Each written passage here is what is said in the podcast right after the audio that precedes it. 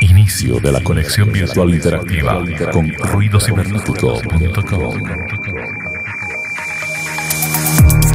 La cibernética es la ciencia que estudia los sistemas de comunicación y de regulación automática y los aplica a sistemas electrónicos. En las telecomunicaciones existe la informatización y la cibernética, que sientan las bases de la teoría de la comunicación artificial. Comunicación artificial. Este podcast, este podcast es presentado por La Buona.it Italian Brand, la tradición que evoluciona. Bienvenidos a Ruido Cibernético con la mejor estructura de información global con Alex Cardona. Entretenimiento, tecnología, ciencia y mucho más. Ruido cibernético.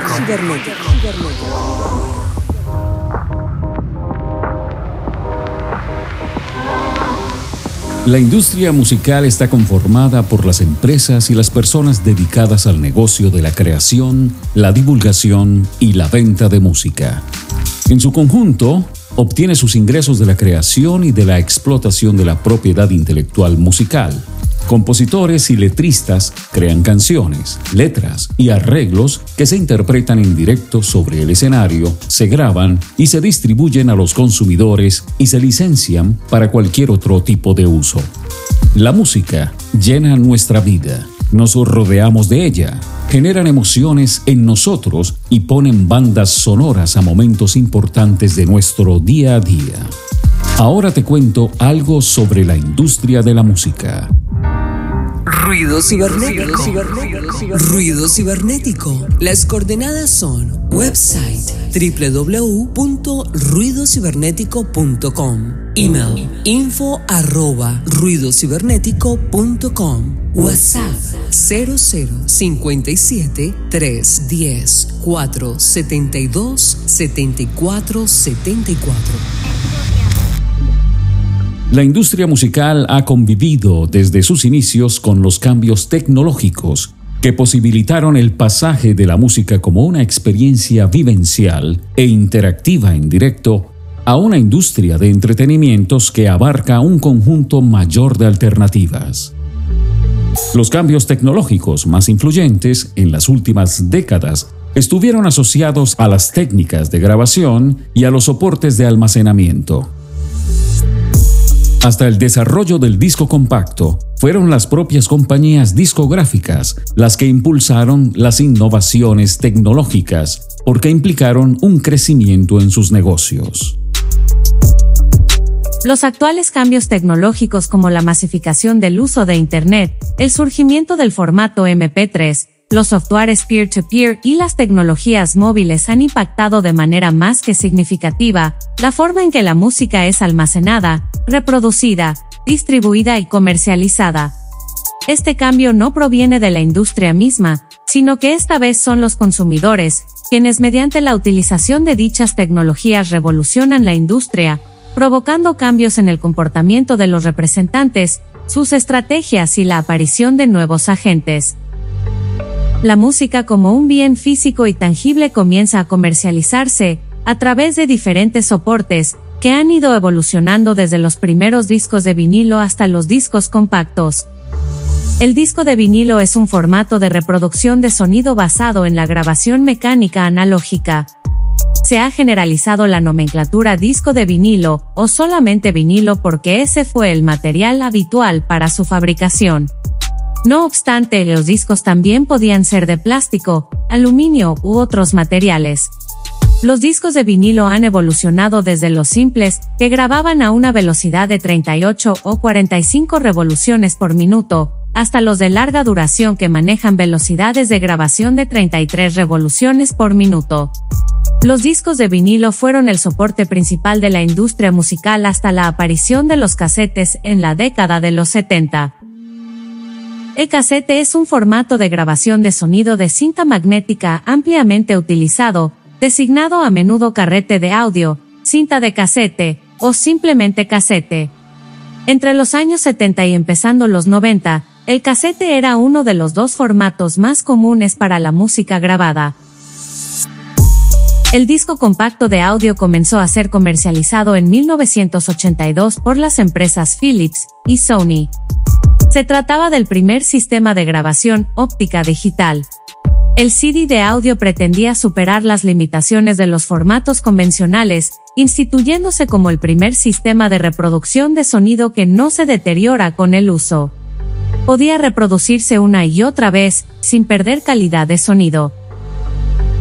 El llamado Red Book, libro rojo, define el estándar para los CDs.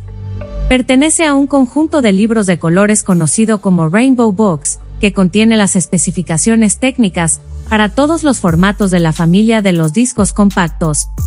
La primera edición del Red Box se lanzó en 1980 por Philips y Sony, y fue adoptada por el Digital Audio Disc Committee.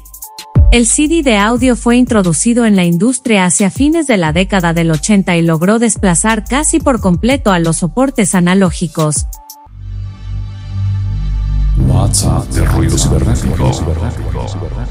0057 310 472 7474 para sus consejos, comentarios y recomendaciones. La industria de la música, junto a los sectores de la electrónica, las telecomunicaciones y las empresas de software, están aprovechando las características que ofrecen las nuevas redes y tecnologías digitales, dado sus reducidos costes de almacenamiento, distribución y comercialización, y la mayor extensión geográfica que éstas posibilitan para establecer nuevos mercados musicales digitales. En este contexto de creciente convergencia tecnológica entre, por un lado, las redes de televisión por cable, satélite y digital terrestre, y por otro, las redes de telecomunicaciones e Internet, las grandes compañías discográficas, como parte de una estrategia general de los grupos multimedia a los que pertenecen, comienzan a revalorizar sus productos musicales digitándolos y distribuyéndolos a través de estas nuevas redes de medios sociales, con el objetivo de establecer nuevos mercados musicales digitales a escala global. La industria musical es un sistema muy complejo porque engloba a organizaciones diferentes, firmas y particulares, Además, durante las primeras décadas del siglo XXI ha sufrido muchos cambios dramáticos, sobre todo en consecuencia a la aparición tanto de la piratería como de la música con soporte electrónico, en vez de físico. No obstante y a pesar de las variaciones, la mayoría de los participantes en la industria musical siguen cumpliendo sus roles tradicionales. Fundamentalmente intervienen cantantes o artistas, instrumentistas, editores, compañías disqueras, promotores, managers, distribuidores y minoristas. Las canciones, piezas instrumentales y otras composiciones creadas por escritores musicales o compositores, por tanto, son propiedad de ellos a pesar de que en muchas ocasiones se venden. Las grabaciones creadas por toda clase de artistas donde destacan los cantantes y músicos, incluyendo a los músicos de sesión, además de los grupos musicales, pero en estos casos se suele contar con la asistencia y guía del productor y el ingeniero de sonido. Los medios como el CD o los clásicos vinilos, vendidos por minoristas y son propiedad de los consumidores luego de ser adquiridos.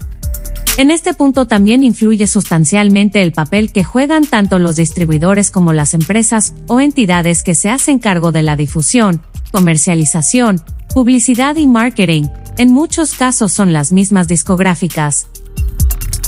La difusión, banda sonora y transmisión. Hay muchos casos en los que la grabación es una difusión. La música en vivo donde interviene el promotor, ya que es quien reúne al artista y al propietario de un local y se encarga de la elaboración de los contratos.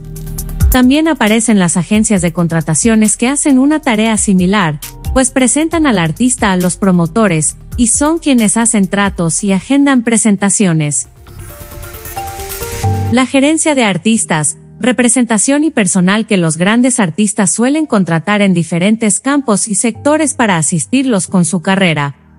Por ejemplo, el manager supervisa todos los aspectos de la carrera de un artista a cambio de un porcentaje de sus ganancias. Otro caso podría ser el de un abogado del espectáculo, quien asiste al artista, entre otras cosas, con los detalles de sus contratos con las compañías disqueras.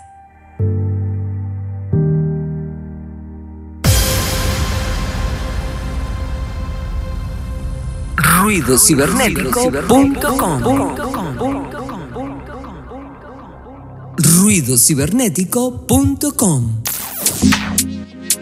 En los procesos de la industria musical está la creación, y se trata de la fase inicial, donde es el músico quien se encarga de su realización y de hacer su propuesta musical. En esta primera fase no entra en juego la industria musical como tal, pues es el artista quien se encarga de buscar los medios necesarios para la grabación de una maqueta. Sin ella, no es posible avanzar en el camino hacia la comercialización final. Si no hay creador ni propuestas, no hay música ni negocio. Una vez los músicos presentan su maqueta y esta es aceptada por una empresa, empieza el proceso de contratación. Llegados a este punto, ambas partes deben decidir si habrá que volver a grabar el disco por completo o si se podría mejorar el ya existente mediante una remasterización. Además, se establecerá si el contrato será temporal o por cantidad de materiales discográficos. En él se fijan los acuerdos porcentuales y legales de las dos partes. Así se da comienzo la inversión directa de la discográfica y por tanto el inicio de la industria musical como tal.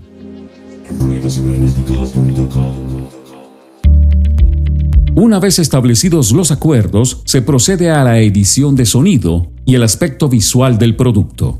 En muchos casos, se graba el material de nuevo, pero con la figura de un productor musical, que podría hacer las veces de arreglista del artista, modificando lo que le parezca pertinente para los fines de la empresa. También es habitual que se modifique en base a la maqueta inicial de los artistas, remasterizándolo. Una vez está listo el material sonoro, se encuentra listo para su proceso de maquetación, en el cual la empresa o el artista hacen uso de diseñadores gráficos que buscan añadir valor estético a la portada, contraportada, interiores y el disco mediante gráficos visualmente llamativos y adecuados al contenido musical. Una vez que el producto es aprobado por los implicados, se procede a la activación industrial y tradicional de la cadena, en donde el producto final atraviesa por un proceso de producción a escala. Según el tiraje acordado por el contrato, se realizan las copias del disco y las impresiones. En esta fase, también se considera el empaquetado del producto, primero individualmente y después en conjunto para continuar el siguiente paso del proceso. Ruido cibernético.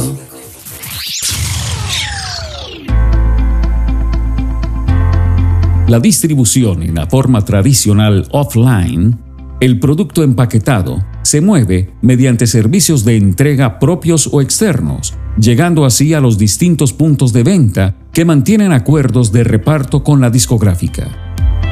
La distribución en la forma online se usan formatos de compresión como MP3 y WAV que se distribuyen a través de las distintas plataformas de venta por Internet. Una vez el producto se encuentra en los puntos de venta, se procede a la comercialización del mismo, es decir, a la venta del material. El proceso y los acuerdos porcentuales se fijan previamente con la disquera y las plataformas de venta. Llegados a este punto se establece una estrategia de promoción y publicidad que busca alcanzar los consumidores potenciales del material, en ocasiones mediante pósters, flyers, espectáculos, revistas, páginas web, programas de radio, televisión, podcasts, etc. La industria de la música grabada se ha transformado radicalmente en los últimos años, pero aún falta mucho para que dé el paso definitivo y deje atrás el mundo físico. Con el paso del tiempo, hemos visto aspectos de cómo avanza la transformación y cómo los servicios musicales basados en accesos por Internet desempeñan un papel importante en el proceso.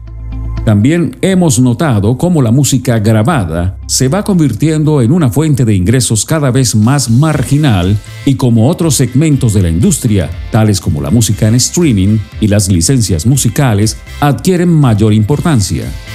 También hemos sido testigos de cómo cambian las relaciones entre el público y la música, cómo muchos servicios permiten a los usuarios jugar con la música y no limitarse a escucharla. Se están convirtiendo en el centro de atención de la industria musical en la nueva era digital. Lo que queda claro es que la digitalización musical ya se ha institucionalizado, pero los cambios continúan. Estaremos atentos a la evolución de este auténtico cambio de modelo y sus consecuentes transformaciones. Ruido cibernético. Ruido cibernético. Ruido cibernético.